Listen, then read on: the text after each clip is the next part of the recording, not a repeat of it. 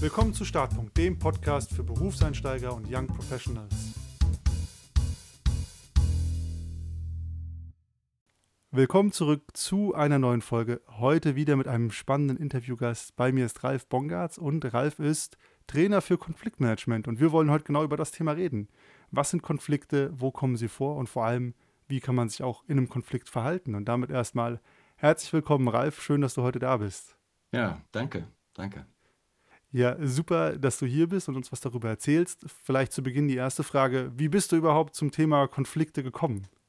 Ähm, also, es hat mich schon sehr früh beschäftigt und ich glaube, ähm, schon biografisch, also das heißt, ähm, als, als Kind oder als, äh, als Jugendlicher haben mich Konflikte eigentlich immer schon beschäftigt, weil es diese zwei Richtungen gab. Äh, dass etwas sehr destruktiv verlaufen kann, aber auch etwas sehr konstruktiv verlaufen kann. Und es ist vielleicht auch einer der Gründe, warum ich sehr lange bei der Polizei gearbeitet habe. Ähm, und dort geht es ja im Grunde genommen fast ausschließlich um Konfliktsituationen. Und das begleitet mich also schon sehr lange. Aber du bist dann von der Polizei auch weggegangen, um quasi Vollzeit-Konflikttrainer zu werden?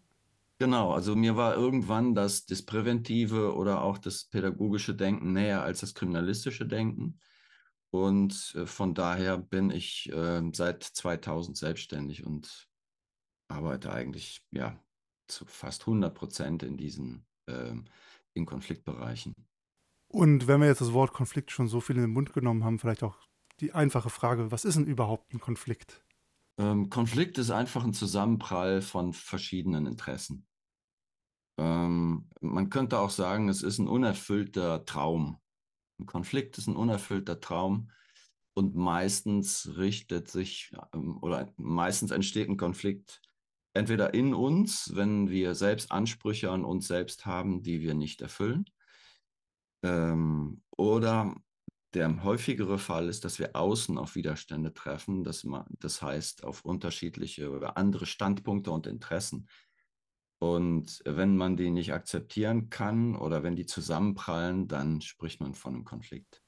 Ist ein Konflikt dann auch immer dasselbe wie ein Streit oder ist das was anderes? Na, es ist schon was anderes. Also ein Konflikt muss nicht unbedingt ein Streit sein. Ähm, das, das hat verschiedene Formen. Ein Konflikt kann auch zu einer Irritation führen und dazu, dass man sich gegenseitig zuhört und etwas Neues entdeckt, vielleicht an sich oder auch an anderen und dann eine Korrektur im Denken oder im Fühlen oder im Handeln vornimmt, dann ist es ein Konflikt, der nicht Streit ist. Aber wenn es ein gewisses Maß überschreitet, ähm, dann wird es zu einem Streit. Äh, also das heißt, ich versuche dann andere Menschen zu beeinflussen. Ich, und das kann verschiedene, äh, verschiedene, auch wieder verschiedene Grade haben. Also mit Frust oder Ärger oder auch manchmal mit Wut. Das ist alles noch nicht destruktiv, aber es äh, zeichnet sich dadurch aus, ein Streit zeichnet sich dadurch aus, dass man versucht, andere zu beeinflussen und auch eine bestimmte Heftigkeit oder eine bestimmte Intensität dann da drin ist. Das würde ja auch bedeuten, so wie du es gerade erklärst, dass ein Konflikt erstmal so an und für sich genommen gar nichts Schlimmes ist, oder?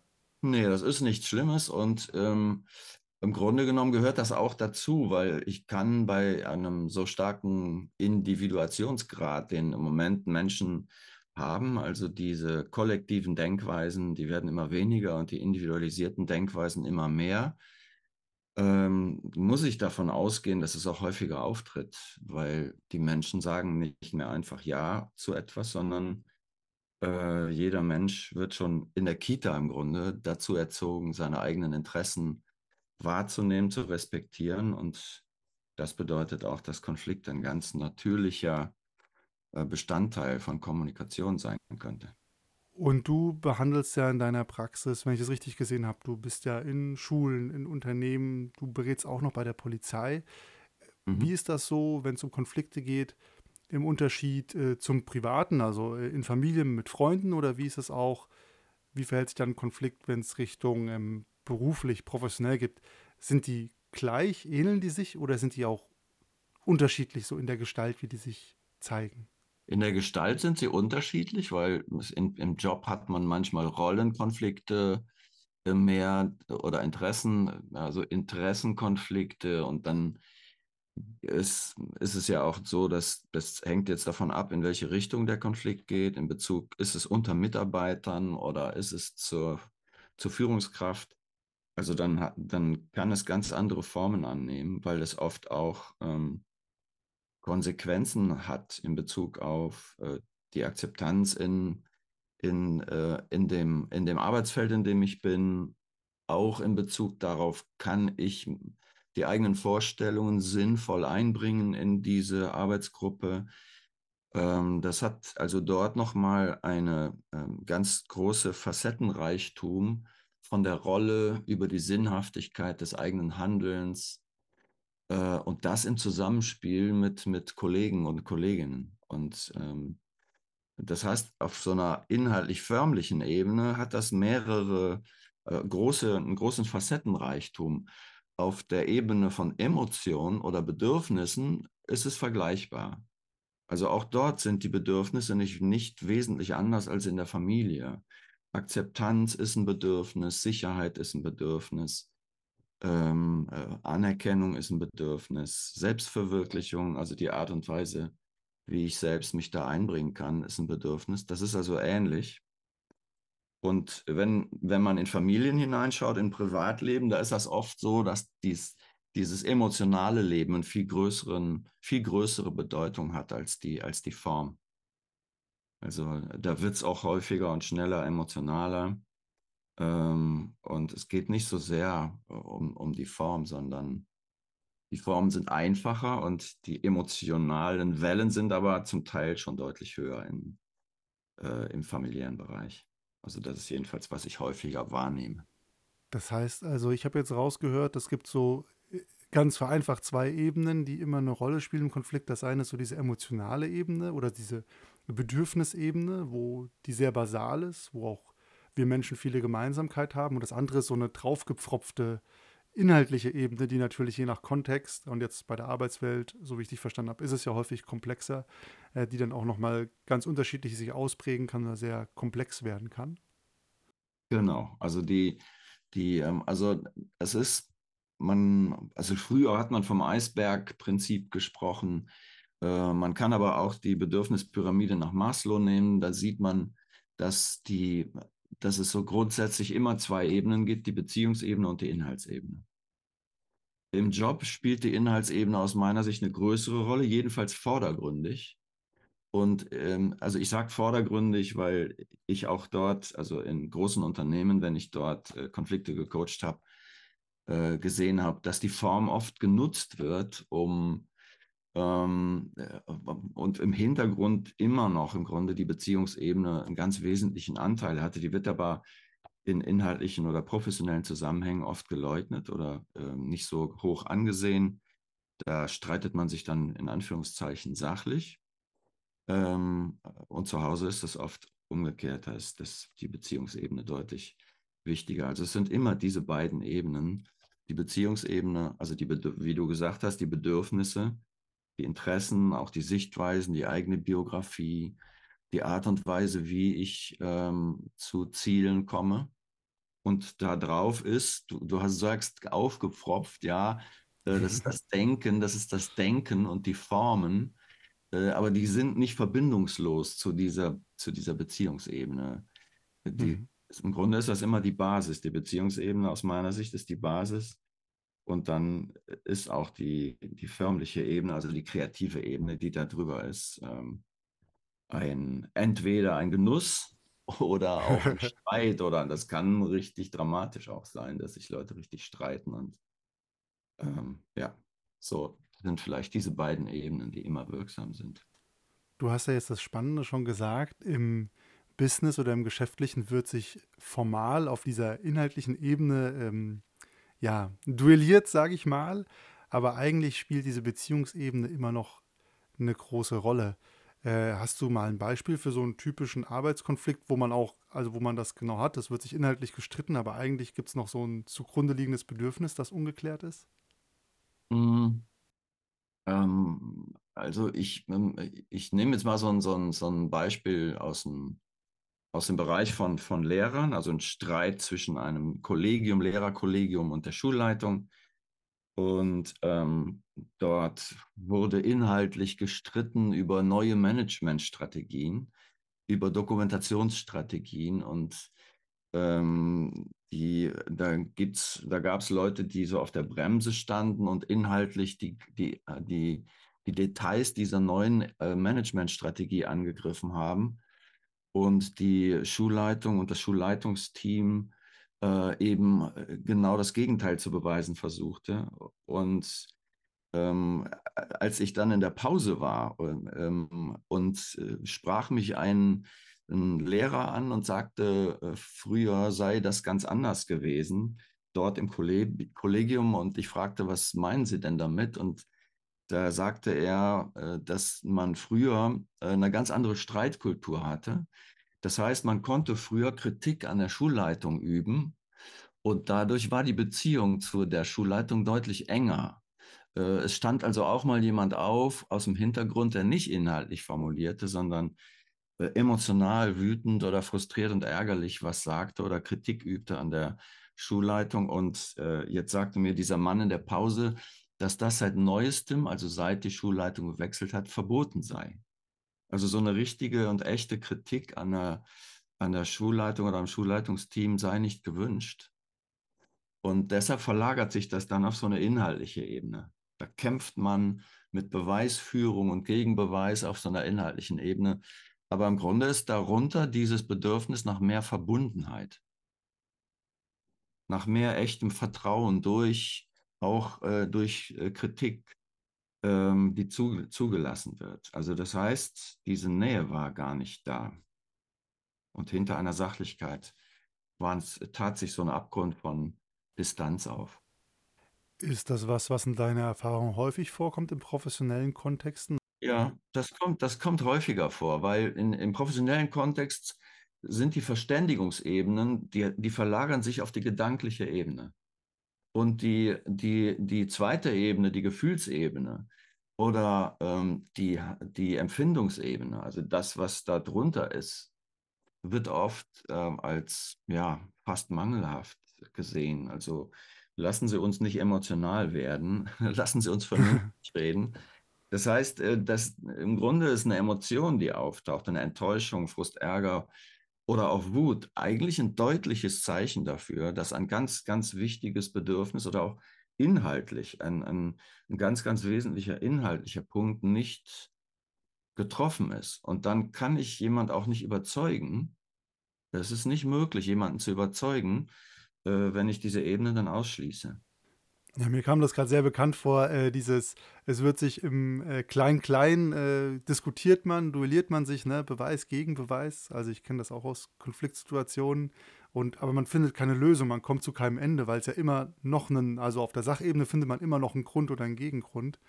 Äh, und dann läuft man ja schnell in so, ja, so, so Sackgassen rein.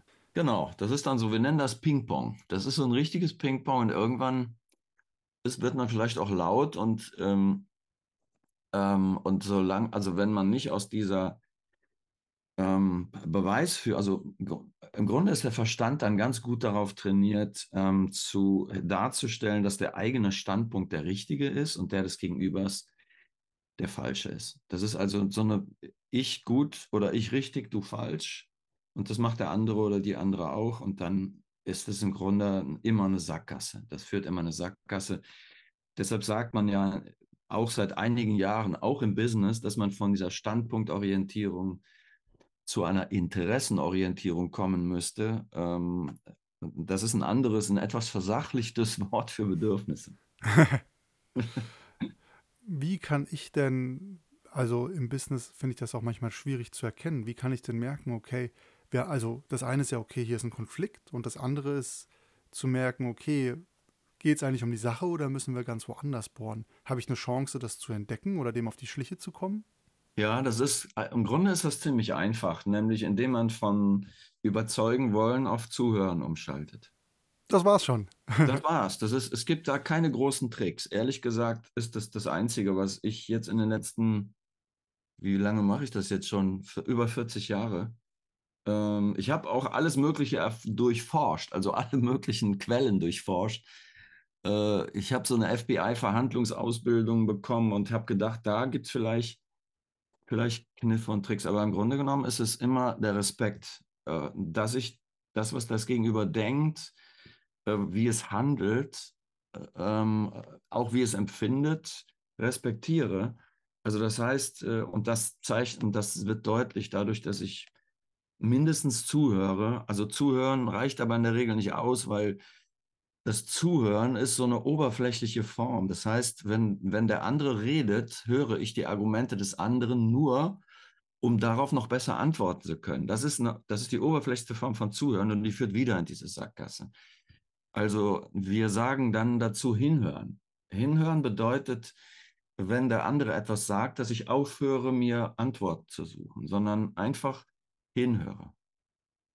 Und dann ist es manchmal so, dass das Feindbild zerbröselt, weil ich dann sehe, wie der andere denkt. Ich sehe, was dem auf, der, auf dem Herzen liegt und ich kriege auch emotional viel mehr mit von meinem Gegenüber.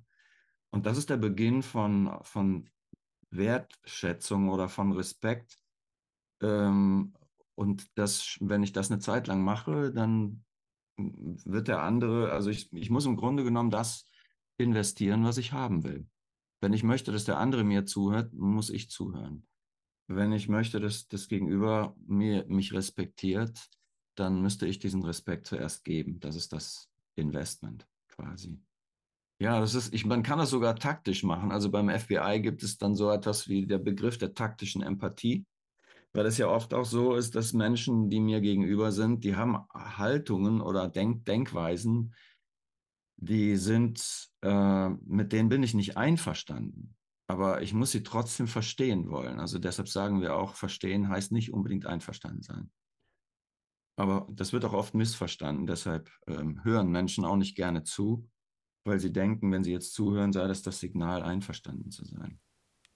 Das heißt also, die, die Unterscheidung liegt hier mehr darin, einfach überhaupt mal wahrzunehmen, wer ist mein Gegenüber und welches Anliegen hat äh, die Person äh, und das inhaltlich zu verstehen. Dann kann ich immer noch sagen, sehe ich anders, aber erstmal diesen, diesen Schritt überhaupt zu gehen, bevor man die Wand aufbaut und nur seine Argumente abschießt.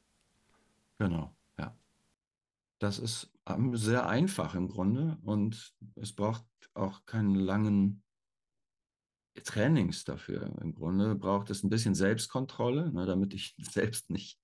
Es braucht die Fähigkeit, ähm, sich zu entscheiden, ähm, innerlich ruhiger zu werden äh, und das zu verlangsamen und wirklich hinzuhören und hinzuschauen. Also wie sieht mein Gegenüber aus? Wie, wie bewegt sich das Gesicht, die Augen?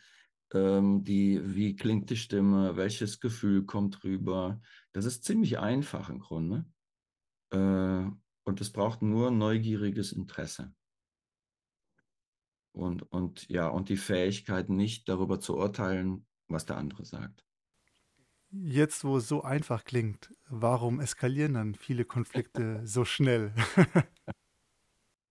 ähm, ich, ich glaube, dass ähm, das oft daran liegt, dass wir keine Entscheidung getroffen haben. Also wenn ich in so einem wenn ich weiß, so Gespräche könnten schwierig sein, da braucht man eine gewisse innere Haltung, die ich vorher bilde. Ich muss eine Entscheidung treffen.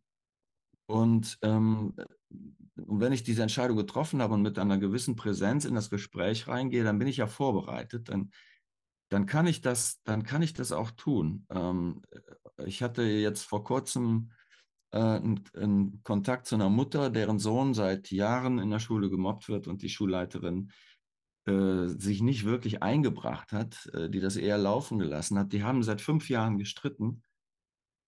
Und äh, die, diese Mutter hatte eine berechtigte Kritik an der Schulleiterin, aber sie war auch voller Urteile dieser Schulleiterin gegenüber. Äh, und äh, das Gespräch, unser Gespräch hat eigentlich nur 20 Minuten gedauert. Ähm, und ähm, ich habe im Grunde das stärkste Urteil, was diese Frau über die Schulleiterin hatte. Die ist sehr autoritär und überfährt alle und auch uns. Die, die wehrt unsere Standpunkte ab. Ähm, und ähm, ich habe dann zu ihr gesagt, äh, diese Hauptschwäche, die diese Schulleiterin hat, was ist das? Ja, dieses Bollwerk. Die ist ein Bollwerk, die alles, die schmettert alles ab. Äh, und dann habe ich nur zu ihr gesagt, lassen Sie uns in dieser Schwäche, Bollwerk und Abschmettern, welche Stärken stecken in dieser Schwäche. Und innerhalb von ein paar Sekunden war das eigentlich klar. Die ist sehr willensstark, die, die, der wird zugehört und die kann auch gut schützen. Also das waren die drei Stärken, die in dieser Schwäche drin waren. Und jetzt ist diese Mutter montags morgens mit ihrem Mann wieder in ein Gespräch mit der Schulleiterin gegangen und die Strategie war eigentlich nur, dass sie sie mit, dieser, mit diesen Stärken konfrontiert. Also nicht mit der Abwertung, sondern mit diesen Stärken. Und nachmittags rief mich die Mutter an und sagt, das gibt es gar nicht. Wir haben uns fünf Jahre lang gestritten und dieses Gespräch ist zum ersten Mal konstruktiv verlaufen. Und jetzt ist alles leichter und sie denkt über Lösungen nach und möchte meinen Sohn auch schützen. Äh, die war total froh. Und eigentlich war das nur die Aufgabe dieses, dieses Urteils über das Gegenüber. Du hast ja gerade gesagt, es liegt vor allem an der Entscheidung, mit der ich ins Gespräch gehe. Wie sieht die Entscheidung aus? Also für oder gegen was? Genau, die Entscheidung ist erstmal eine Entscheidung für das eigene, für das eigene Bedürfnis. Um was, also wenn wir jetzt das, dieses Mutterbeispiel nehmen, äh, was ist das eigentliche Bedürfnis? Ja, und dann sagte sie, äh, dass ich möchte, dass mein Sohn sicher ist in der Schule. Ich möchte nicht, dass er körperlich verletzt wird oder seelisch. Ich möchte, dass er sicher ist. So, es ist, das ist eine Entscheidung für das Interesse. Das ist nicht die Entscheidung für, dafür, dass die Schulleiterin sich gar nicht einsetzt. Also wenn ich jetzt in dieses Urteil reingehe, die setzt sich gar nicht ein, dann entscheide ich mich für ein Urteil. Entscheide ich mich für das Motiv, für das eigene, für das Interesse, dann nennen wir das die sichere Insel des Motivs. Ich möchte, dass mein Sohn sich in der Schule sicher fühlt.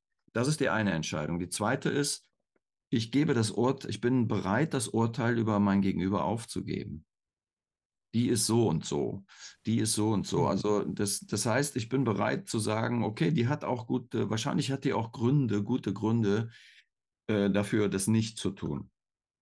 So, die möchte zum Beispiel die Autonomie der Kinder stärken, die möchte sich nicht frühzeitig einmischen, äh, die möchte den Ruf ihrer Schule und so weiter. Also wenn ich mich darauf, wenn ich mich auf diese Motive im Hintergrund, auf die Gründe konzentriere, das ist so eine Entscheidung, die ich vorher treffen kann.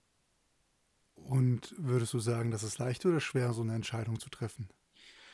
Es ist, äh, es ist schwer, weil wir die Worte dafür verloren haben. Unser, unser Training, wenn wir bis zum Alter von 15, ich habe mal gehört, wir haben ungefähr 5400 Spielfilme gesehen, äh, und die, die, ähm, Beobachtungen mit Urteilen zu vermischen, ist uns quasi antrainiert worden auf so eine Weise, dass wir für, für Bedürfnisse oder für Interessen die Sprache verloren haben. So, das heißt, es ist deutlich einfacher zu urteilen. Es geht auch viel schneller. Ähm, und deshalb braucht es ein bisschen Aufwand, diese Worte für Bedürfnisse und vor allen Dingen auch für Gefühle wieder zu finden. Erinnert mich, wenn du das so erzählst, ein bisschen äh, an die ich weiß nicht, siebte, achte Klasse, wo es um Bildinterpretation geht und auch immer diese Regel ist, erst das Bild beschreiben, dann interpretieren.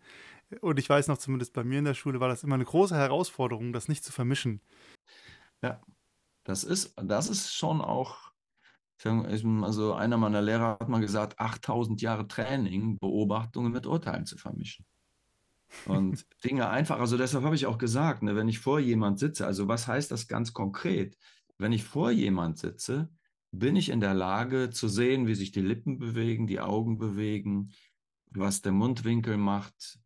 Äh, wenn ich mich also wirklich in diese Beobachtung hineinbegebe, in das Betrachten, dann wird das einfacher. Also, weil ich kann das ja nicht im Kopf machen. Das, äh, also ich kann das auch im Kopf entscheiden, aber wenn ich in der Situation bin, was dann? Und da ist es eine Möglichkeit, ist wirklich zu, in diese Betrachtungsposition zu gehen. Wie sieht der andere aus?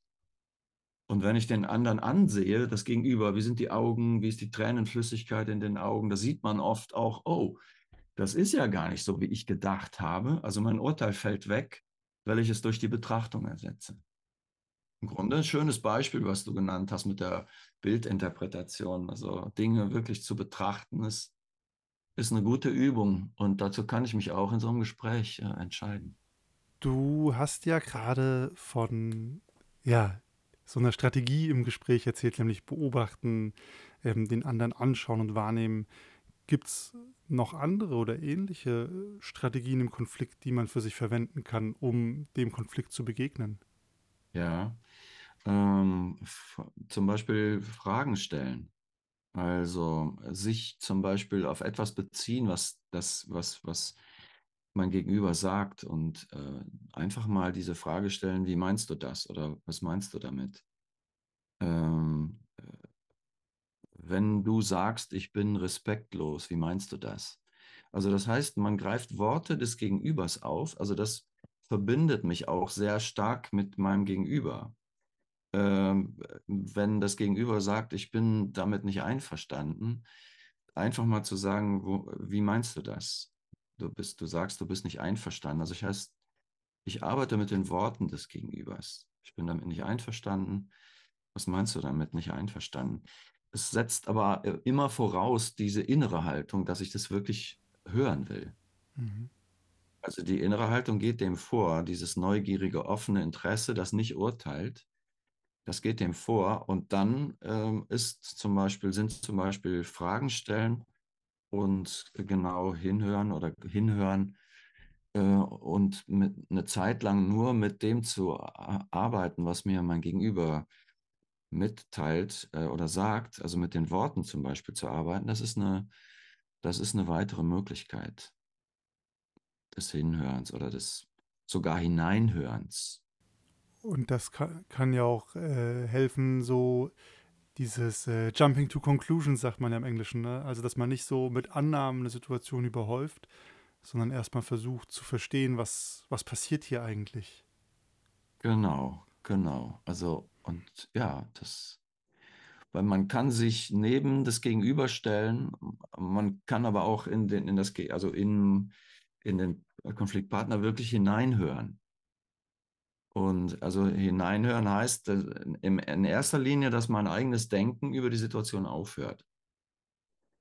Meine eigene Zielgebundenheit ist weg. Ich bin nicht mehr, also ich meine jetzt tatsächlich, wenn es mir darum geht, äh, zu verstehen, äh, eine Verständnisebene oder ein, äh, überhaupt ein Verstehen hinzubekommen, dann, dann gibt es aus meiner Sicht nur diese Möglichkeit, auf Zuhören umzuschalten oder auf Hinhören.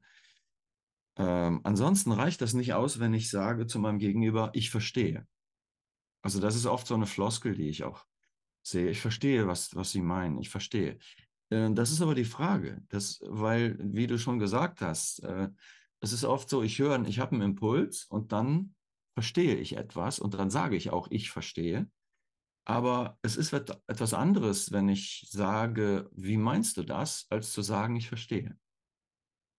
Weil dieses Ich verstehen ist ja mein eigener kreativer Impuls in meinem Kopf. Das ist meine Biografie, die ich damit in Zusammenhang bringe. Und manchmal ist es auch so, dass wenn man weiterfragt, also wie meinst du das und oder was, was noch? Bis, womit bist du nicht einverstanden? Ja, damit und damit. Womit bist du noch nicht einverstanden? Was noch? Dann beginnt mit diesem Was noch Wörtchen, mit dieser sogenannten Joker-Frage erst das Zuhören, weil der das Gegenüber merkt, aha, es geht also um viel mehr als darum, nur einen kurzen Impuls und dann zu hören, ich verstehe dich. Oder wie man dann oft sagt, ja, das verstehe ich, aber. Also man setzt so, ja, aber, da sagen wir, ja, aber ist Rhabarber. Und da ist man schon wieder bei sich. Also verstehen wollen und auch verstehen drückt sich oft durch Fragen aus. Wer verstehen will, muss Fragen stellen können. So. Und das aber auf eine Weise, die vorsichtig tastend ist und nicht ausfragend. Also wenn ich jetzt wie ein Vernehmungsbeamter, also wenn ich, als ich Polizist war, Kriminalkommissar, die Fragen, die ich dargestellt habe, sind nicht unbedingt, unbedingt Verstehensfragen, sondern äh, Ermittlungsfragen, äh, kriminal, kriminalistische Fragen. Aber das ist ein ganz anderer Ton, wenn ich, wenn ich sage, wie meinst du das? Hier hast du ja schon das spannende Stichwort Ton genannt. Das ist ja wahrscheinlich auch was, worauf es ja ankommt. Ne? Also die Frage zu stellen ist das eine, aber die nächste Frage ist dann ja, wie stelle ich die Frage, also von meinem Auftreten her. Genau, das ist ganz wichtig. Der Ton macht in dem Fall tatsächlich den Kontakt aus? Also, äh, also wie redet mein Gegenüber eigentlich? Und bin ich in der Lage, auch mit dem Ton deutlich zu machen, dass ich ein echtes Interesse habe, zu hören, was mein Gegenüber sagt? Ich kann mir vorstellen, dass das äh, häufig gar nicht so leicht ist. Ne? Also man hat die richtigen Worte, aber im Ton, da geht es irgendwie in die falsche Oktave. Und, äh, genau, genau. Und dann arbeiten wir mit Atem. Also kann ich meine Füße spüren? Kann ich, bin ich überhaupt noch da? Bin ich, merke ich das, wie bin ich mich, wie fühle ich mich körperlich? Ist mein Bauch verkrampft? Bin ich locker? Ist mein Atem tief? Kann ich loslassen? Also kann ich in der Situation Leichtigkeit hineinbringen. Auch in schwierige Situationen. So, ähm, ähm, das, das, das sind alles Dinge, für die man sich entscheiden kann die man auch vergessen kann. Also ich möchte, verstehe mich bitte nicht falsch, wenn, wenn man sehr engagiert ist, so, ähm, dann ist es eine Frage, womit ich innerlich identifiziert bin. Wenn ich innerlich Angst habe, dass meine Position oder mein Gedanken, meine, mein Interesse nicht ankommen, dann bin ich innerlich mit Angst identifiziert und dann werde ich engagiert werden, dann werde ich frustriert, ärgerlich werden und auch wütend werden und laut werden, was aus unserer Sicht, also aus meiner und unserer Sicht, immer noch legitim ist. Es ist nicht verwerflich. Also ähm, wenn ich also innerlich Angst habe, dass mein Bedürfnis nicht erfüllt wird, dann wird es eine Kaskade von Erwartungshaltung, Enttäuschung, Frust, Ärger und Wut in Gang setzen und es kann auch meine Stimme beschleunigen. Mein, und es kann sein, dass ich laut werde und es gibt, das wäre aber immer noch legitim, es wäre noch nicht gewalttätig. Aus unserer Sicht beginnt die Gewalt erst, wenn der andere Angst vor mir bekommt oder ich das, den Gegenüber mit meiner Meinung zerstören will dass dann würde das hinüberwechseln in, in Gewaltbereich. Aber engagiert zu kämpfen für etwas, auch wütend zu sein, würde noch zu den äh, konstruktiven Formen gehören aus unserer Sicht, weil ähm, das, ist, das ist also eine Variante. So, die zweite ist, dass ich mich innerlich mit äh, frei wähle, wo ich hingehe. Also wenn ich innerlich in dieser Leichtigkeit bin und auch bleiben kann, dann kann ich auch da frustriert und ärgerlich sein, aber ich bin in, innerlich in einer freien Wahl. Ich kann sogar wütend werden, aber ich bin innerlich so bei mir, dass ich das frei wähle. Das ist eine, das ist eine Entscheidungsfrage und auch eine Übungsfrage. Es ist aber keine lange Übung, ehrlich gesagt. Also viele Teilnehmende verstehen das mit der Präsenz sofort. Also Präsenz heißt, dass ich nicht mit, nicht mit Angst identifiziere innerlich, sondern, äh, sondern wirklich präsent bleibe. Das heißt, ich atme weiter, ich spüre, dass ich da bin, ich spüre meine Füße, spüre meinen Körper. Ich habe eine Ahnung davon, wie ich mich gerade fühle. Ich hab, äh, und ich weiß, was ich gerade sage. Und ähm, ich kenne auch, ich habe auch einen Kontakt zu meinem Bedürfnis. Diese Ebene, die diesen Kontakt hat, ist, die nennen wir Präsenz. Und die gibt dem Ganzen eine, eine größere Leichtigkeit. Im Grunde hast du jetzt gesagt, eigentlich ist es ganz einfach, ne? einen Konflikt zu begegnen oder zu lösen. Man muss es bloß üben, aber man kann es schnell lernen. Unter dem Gesichtspunkt, dass es eigentlich leicht ist, in Anführungsstrichen, was hältst du von so Strategien wie Konfliktvermeidung, also einem Konflikt komplett aus dem Weg zu gehen? Das ist eine Entscheidung. Das ist, äh, manchmal ist das vielleicht gut. Also die Frage ist, ähm, die Frage ist, gehe ich verloren oder geht jemand anders verloren?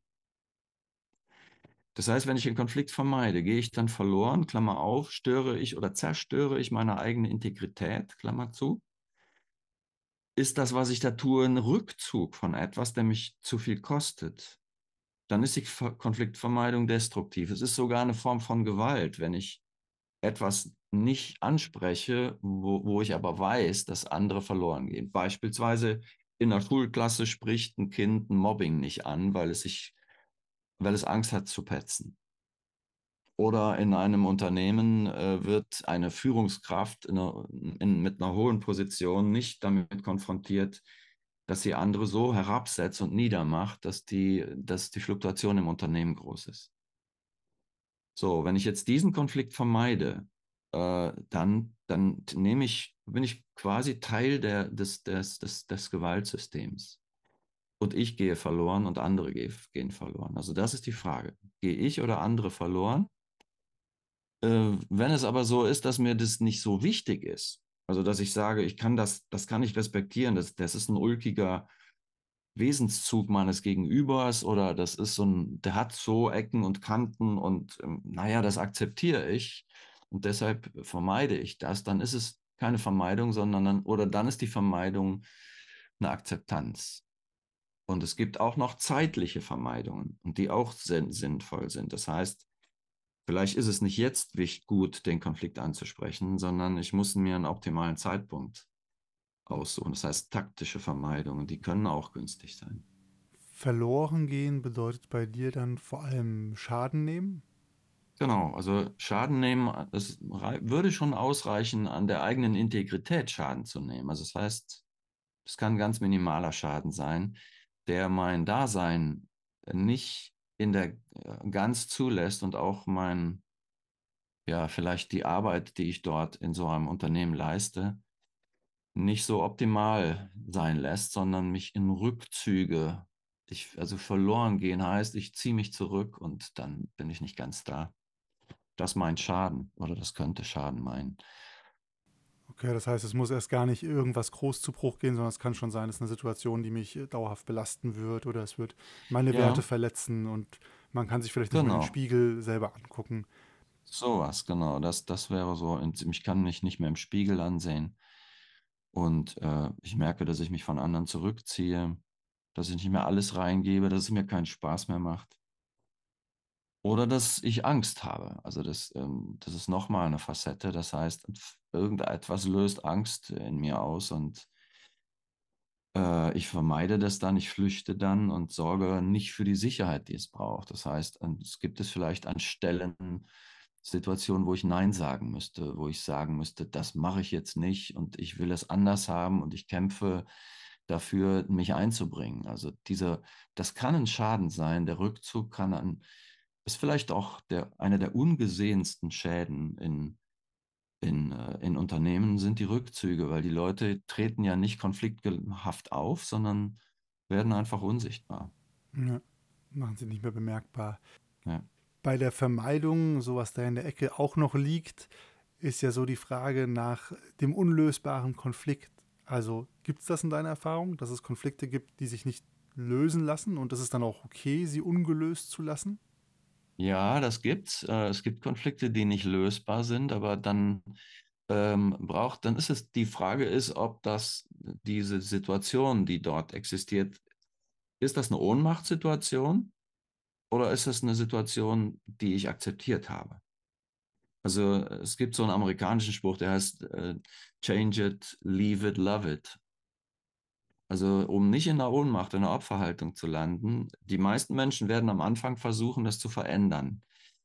Wenn es nicht veränderbar ist, ähm, dann muss ich es lieben oder akzeptieren, was eine sehr aktive Haltung ist. Also das ist keine Vermeidung, sondern äh, etwas zu akzeptieren heißt, ich vollständig dafür einzustehen, zu sagen, ich respektiere und akzeptiere das so, wie es jetzt ist. Und diese Akzeptanz muss wiederum diesen Fokus haben, mache ich mir jetzt hier gerade was vor oder äh, ist die Akzeptanz so tief innerlich in mir verankert, dass ich nicht verloren gehe und andere auch nicht oder unterstütze ich da irgendwas? So, und, und das, die letzte Ebene ist, hm, ähm, dass ich merke, ich bin am falschen Ort. Das heißt, ich muss das verlassen, das System, wenn ich einen Konflikt nicht lösen kann, wenn ich beispielsweise bestimmte Formen, die für mich wichtig sind, äh, Kreativität gar nicht einbringen kann, dann bin ich möglicherweise am falschen Ort und dann muss ich das System verlassen. Also diese drei Aspekte ähm, äh, verändern, akzeptieren und verlassen. Das äh, weil das war also unlösbar. Ähm, ich würde sagen immer, es gibt eigentlich keine, keine unlösbaren Konflikte. In dem Sinne dann nicht mehr. Es ist, es ist die Frage, ob hinter dem Wort unlösbarer Konflikt eine Ohnmacht, eine empfundene Ohnmacht steht oder bin ich meiner selbst mächtig geblieben. Das heißt, eine Lösung kann auch einfach sein, zu gehen. Genau. Eine Lösung kann es sein, ich versuche alles, ich versuche es auch mit der Akzeptanz, merke aber, ich bin zum Beispiel, ja, ich bin jetzt irgendwie ein ganz kreativer Typ und bin jetzt bei, äh, bin jetzt in einem, äh, arbeite bei Aldi. Also das ist jetzt ein Beispiel aus einer, aus einer Klasse, die ich begleitet habe, wo ein Mädchen sehr traurig wurde, die eigentlich ein sehr, sehr kreativer Typ ist und dann dort ist und merkt, dass sie diese Kreativität gar nicht umsetzen kann. Äh, dann kann das auch sinnvoll sein, zu wechseln, also den Ort zu wechseln. Angenommen, jemand hat uns die letzten 40 Minuten nicht zugehört. Was ist die eine Sache, die man über Konflikte deiner Meinung nach wissen muss? Konflikte sind nicht erfüllte Wünsche, sind Träume, sind Möglichkeiten, etwas Neues zu entdecken. Das sind doch schöne Schlussworte, auch wenn es erstmal kontraintuitiv klingt, wenn man so unser normales Konfliktverständnis nimmt. Ähm, ja. Aber super spannend. Du hast da erklärt, äh, wie du es meinst und wo es herkommt. Dann erstmal an der Stelle schon mal vielen herzlichen Dank, dass du heute da warst. Wenn man das spannend und interessant fand, was du erzählt hast, oder selber mal sagte, okay, klingt nach einem guten Mann, wir brauchen auch mal ein Konfliktcoaching, wo findet man dich denn im Internet? Ähm, unter www.ralfbongartz.de oder, und das ist jetzt das neue Team, wir haben nochmal ein neues Team gebildet, das heißt www.empower-konflikttrainings.de. Super cool. Das packen wir euch auch wie immer in die Shownotes unten rein. Könnt ihr gerne mal vorbeischauen. Ansonsten, wenn euch die Folge gefallen hat, lasst gerne eine Bewertung da auf Spotify und Apple Podcasts. Und ansonsten bis zum nächsten Mal.